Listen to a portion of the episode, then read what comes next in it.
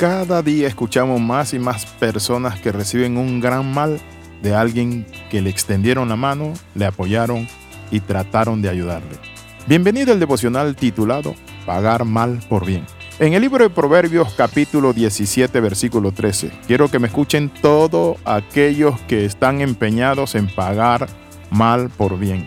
En Proverbios 17 13 dice, el que da mal por bien, no se apartará el mal de su casa.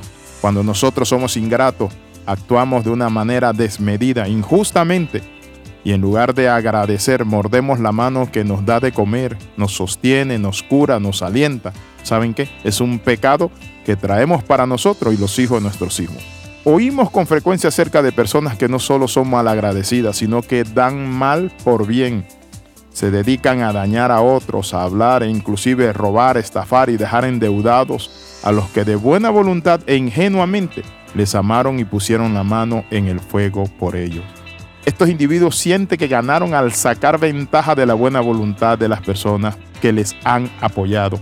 Muchas veces ignoran que hay una maldición directa y una coalición que cae sobre ellos y no solo sobre ellos, también sobre su familia. No se apartará el mal de su casa.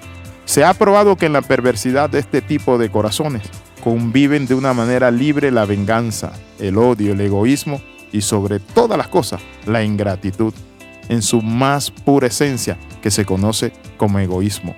La persona egoísta solo tiene que ver consigo mismo. Él es el centro del universo, no le interesa a las demás personas.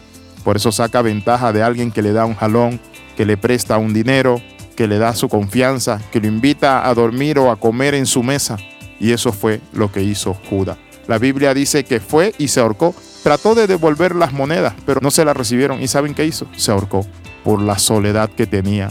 Para esta persona la virtud de la templanza y el amor al prójimo no existe. Dan mal por bien. Es la ley de los insensibles, de los ingratos, de los malévolos, de aquellos que no tienen un corazón agradecido, de los que no sienten ni el más mínimo respeto ni consideración por las personas que le han ayudado. ¡Cuánta ingratitud! Pero que Dios tenga misericordia de mí también, de no pagarle a nadie mal por bien, más por el contrario, bendecir a las personas que nos ayudan. En la más mínima situación es entender esto. Hay una fábula, es la fábula de Esopo. Hay una escrita sobre el lobo y el cordero que ilustra el comportamiento de aquellos que siempre están buscando una forma de hacer mal a otros. Se dice que una vez un lobo miraba a un cordero que bebía en un arroyo y el cordero estaba apaciblemente bebiendo el agua y creó un simple pretexto para devorarlo. Aún estando él más arriba de la corriente del arroyo, acusó al pobre cordero de enturbiarle el agua, impidiéndole beber.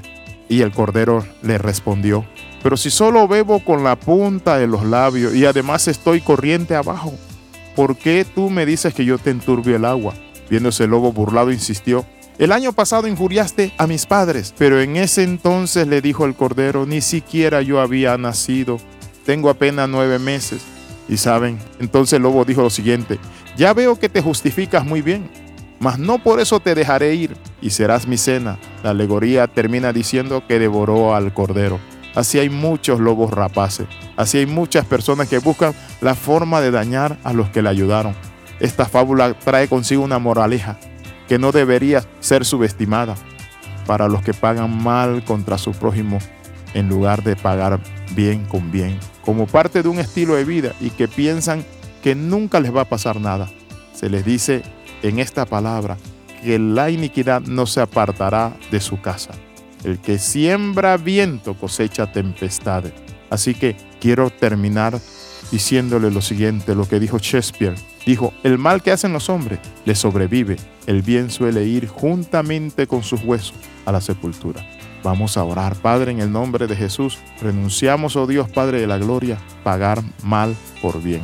Padre Santo, gracias te damos y que podamos servirte todos los días de nuestra vida. Amén y amén. Escriba al más 502 42 45 60 89.